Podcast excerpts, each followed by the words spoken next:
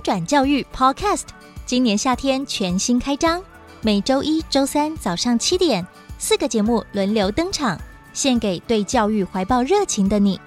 从班级经营到跨界教学增能，从教育时事到精彩人物观点，欢迎订阅收听，为你的教学日常精彩加分。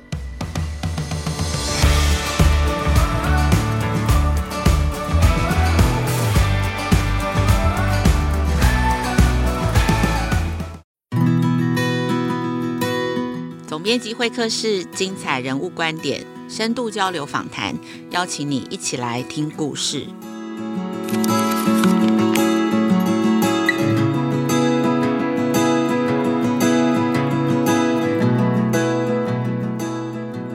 家最近好吗？我是雅慧。今天总编辑会客室的节目现场，我们邀请到哇塞心理学的总编辑蔡宇哲老师哦。蔡宇哲老师他是心理学的博士，也曾经在大学担任助理教授。但是呢，现在他可以说是台湾心理学科普最知名的推广者。哇塞心理学在 Podcast 节目中一直都很受欢迎哦。说起想做心理学科普的契机，蔡宇哲老师呢，是因为在高雄医学大学担任助理教授的期间，发现了当时台湾优质的心理学中文文章的内容蛮少的，因此当时作为助理教授的老师，除了像一般的教授一样做研究之外，同时也跟一些学生一起开始尝试写心理学相关的科普文章。那后来呢，就越来越有兴趣哦，希望透过这些科普的方式，可以让大家对心理学有更广的认识。那心理学呢，在现代社会非常的被重视，所以今天的会客室，我也想要带着大家一起认识心理学到底可以怎么样帮助我们作为父母跟老师，可以活得更幸福、更美好，然后也让孩子可以活得更幸福、更美好。所以，我们先请老师跟大家打个招呼。Hello，雅慧好，各位听众朋友，大家好，我是宇哲，很开心可以今天来跟大家聊聊心理学带给我的一些收获。可以，太好了。所以今天的第一个问题，我想要请问老师哦，因为这几年心理学非常的夯哦，包括在大学选系当中也非常受重视，而且现在在这样子的社会当中哦，这个连接常常都被网络所阻隔了。我们在网络上觉得连接很多，事实上我们觉得很孤单，所以心理跟情绪的议题都非常受重视。我想请老师可不可以谈一谈，你投入这个心理学的科普推广，你观察这几年哦，大家对于这一门科学的认知跟需求有什么样重要的改变？其实我觉得他他的需求一直是存在的。像以前在二零一七年以后，我大概每一年都会看伯克莱年度的排行榜。那其实如果大家有有去观察的话，你会发现他的前十名一定会有心理学相关的书籍，包含从以前的在《被讨厌的勇气》、情绪勒索等等的。那最近几年他最红的一本书叫《原子习惯》。哦，就是你怎么样让你自己可以建立一个好的习惯嘛？哦，所以其实这一些我会把它归纳成是，我们都希望自己可以更好。好，那你有没有什么方法，有没有什么原则可以帮助你自己更好呢？那对我来讲，那个原则就叫做心理学。好，所以我自己一直认为心理学的需求是一直存在的，只是呢，我们是不是可以刚好提供一个合适的内容给大众，呃，大家刚好也需要，那我们刚好也有这些东西，然后来彼此一起的成长。好，所以我也觉得未来的心理学的这样子的需求是越来越大的啦。好，因为我们整个社会其实越来越复杂，我们的不确定性其实越来越高。好，那当在这种情况底下，我们就会越来越需要回归到我们个人，你自己到底是一个什么样子的人？你擅长什么？你喜欢什么？你想要什么？好，这些其实都有赖于你更了解你自己。哦，所以这一些都会被我归类在心理学的范畴当中啦。哦，所以我才会说，其实我们每一个人都会需要更多一点的心理学。这我很有感觉，就是说现在一直都在谈认识自己很重要。我自己看到是因为我们现在必须做很多很多的选择。比方说像我自己，呃，我们当年考高中的时候根本不用做什么选择嘛，因为若是你分数不到，你考不上这个普通高中，你根本就不要想要念大学了。然后那时候台北市的这个公立高中选择也大概就是七八个这样子，可是现在的孩子就是从呃高中怎么选校、怎么选系，然后到大学怎么选校、怎么选系，然后升学的管道非常的多，我们要做很多选择。所以，为什么在做选择的时候，我们更需要认识自己？就是认识自己变成是一个锚嘛，一个定锚。为什么我们现在更需要认识自己？其实，我们人在成长的过程当中，在青春期这个阶段，它本来有一个非常重要的一个成长的目的，就是了解你自己。你自己想要一个成为什么样子的人？那你有什么样子的喜好？你有什么样的专长？哦，不过呢，在以往我们的学习制度底下，在学校里面。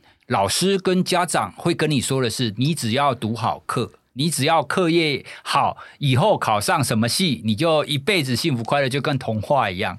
但事实上，我们会知道不是这个样子的。就算你成绩再好，你找到的那个方向不是属于你自己的方向，你一样会很痛苦。哦，所以我们每一年新闻也会看到有很多顶尖的学生，他活得不快乐。好，所以我们才会希望回过头来，我们现在在强调学习历程档案。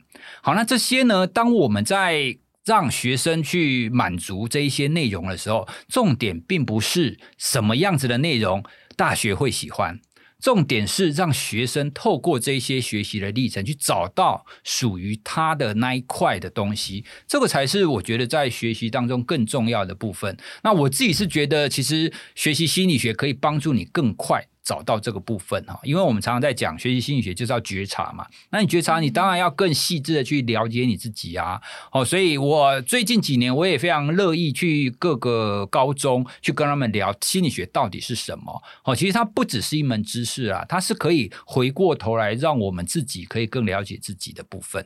嗯，都是回到比较呃，大家最功利的，就是心理学怎么帮助学习。因为其实老师刚刚谈到那个畅销书的排行榜《原子习惯》，其实它就是一个学习的方法。我觉得在我们这一代的这个。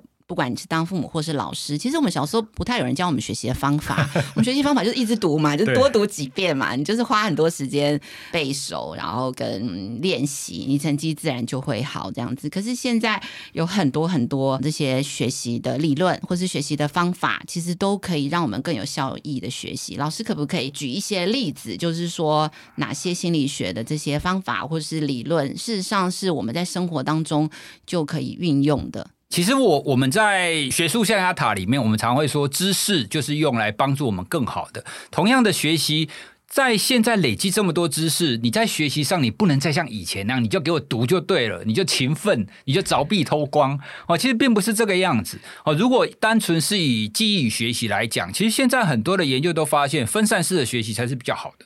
你用熬夜的方法，一天苦读三四个小时，这不会比你每天读三十分钟更好。好，用每天读三十分钟这种分散式的方式，对记忆才是好的。那我们以前都是每天读三四个小时。对，所以以前那种就是没有效率的方法。哦，所以我们透过科学研究，我们可以知道更有效率的方法是什么。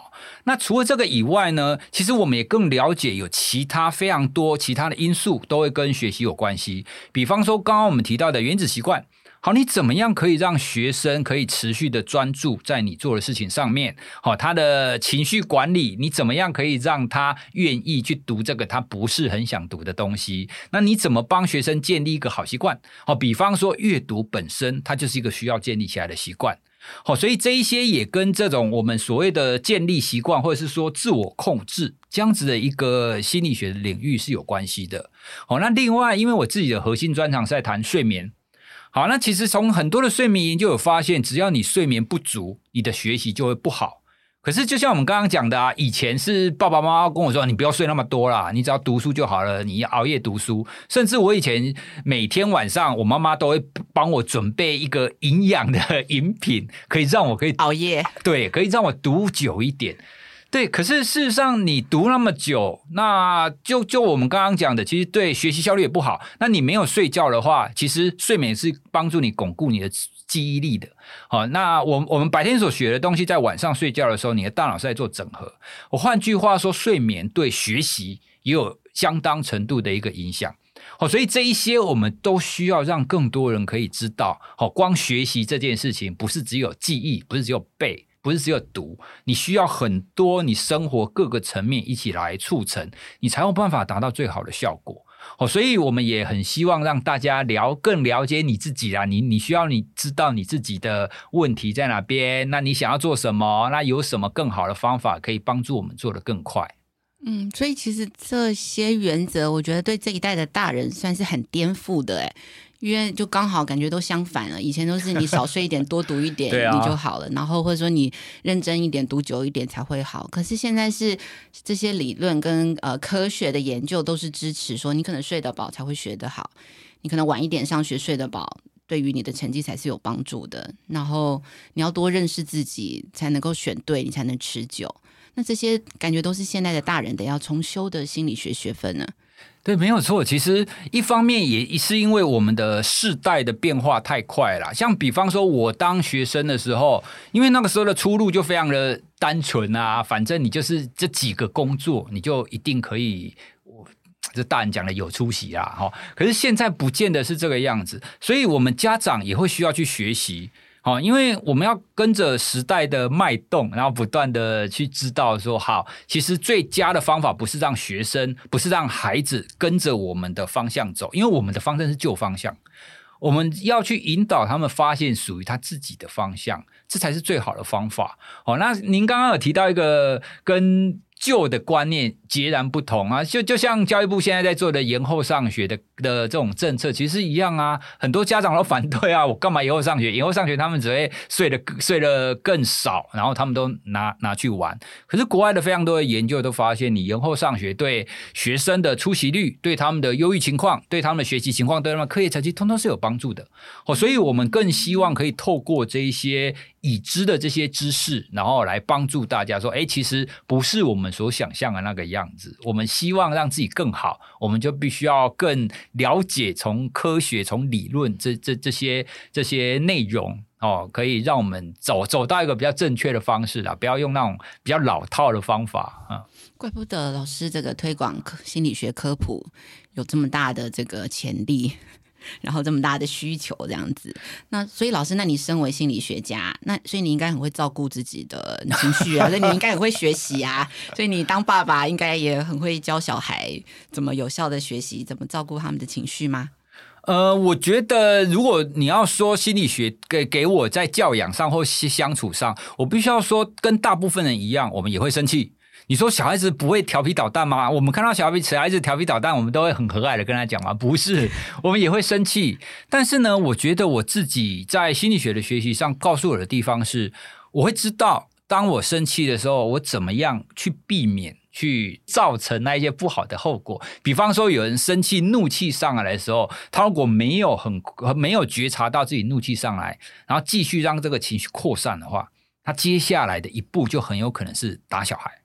哎，因为这个它其实是人类非常直接的反应，愤怒，然后连接到攻击哦。所以当你理解到这一点的时候，你必须要可以去觉察自己的情绪上来了。那觉察自己情绪上来的时候，你就必须要停住，你必须要知道有什么样子的方法可以让你自己的情绪停在这里。那接下来你才有办法用比较好的方式跟孩子去对待。好，那这样这样同样的道理，其实是在伴侣。伴侣相处上其实也是一样的啊！你说我跟我太太不会吵架吗？不会啊，我们也 我们也是会吵架啊。但是当我们可以更理解自己之后，我们就会知道说，哦，好，那我们的吵架的方式应该要是什么样子？我们透过一次的冲突去发现彼此不一致的地方，但是呢，这个冲突就停在当下。那我们之后，我们就要去寻找更好的方法来做彼此一起前进的这样子的步调。好，所以我我觉我觉得心理学并并不是说让我们变成一个完美的伴侣或完美完美的父母啦，只是我们可以更快的去发现错误，然后不要在这边耽搁太久。然后赶快找到一个继续前进的一个方法。这些冲突或是挫折，当成一个下一次重新开始的一个起点。嗯，嗯，那老师身为心理学家，然后要推广心理学科普，所以你假如我们只能讲关于心理学一个最重要的观念，你最希望所有的人都知道，你觉得那个会是什么？为什么？我还蛮常讲的，就是学习心理学让我理解到一点，就是凡凡是人，你就会犯错。好，那这样这样子的会犯错，这样子的观点，当然根基于很多你的天性啊，包含是我们会有非常多的认知偏误嘛，对不对？我们会受情绪的影响，我们会做出很多错误的决策。可是背后凡是人都会犯错这个概念当中，给我的体悟是对，我会犯错，可是别人也会犯错。所以他跟我是一样的啊。那既然是一样，他这个犯错很有可能不是他故意的，会有非常多的因素去造成他做的这个行为不是我所想象的那个样子。所以我会更愿意去包容其他人跟我不一样。哦，这个是心理学给我的学习一个不一样的地方。那当然，第二个，既然我接受了凡是人就会犯错，我就会更愿意接纳我会犯错这件事情。因为我认识很多的学者，他知识水平越高，他越没有办法接受自己犯错。哦，因为他觉得犯错就玷污了我的这个身份。但这个跟我们心理学的理解是不一样的，因为犯错有太多可能的原因，所以我会更愿意接受自己的犯错。但是呢，并不是说我可以随便犯错，而是这个错误可以带给我什么样子的一个 insight，可以带给我什么样子的一个成长。好，所以我觉得对我个人来讲，哈，心理学带给我非常重要的，大概就是这两个：你愿意接纳自己的错误，让自己更好；那你也愿意接纳别人的错误，然后你也你会因此更温柔的去对待别人。嗯，当你可以更温柔对待别人，你也可以更温柔对待自己啊。嗯，可能人生就真的有可能会更幸福、更美好一点呢。哇，你的结尾真好。好，那今天非常谢谢老师，谢谢。好，非常感谢大家今天收听总编辑会客室，我是雅慧，亲子天下 Podcast，周一到周六谈教育、聊生活，开启美好新关系。欢迎订阅收听 Apple Podcast 跟 Spotify，请给我们五星的评价。你想要听什么样的节目？有什么样的建议？也欢迎大家来许愿池给我们回馈。我们下次见，拜拜，拜拜。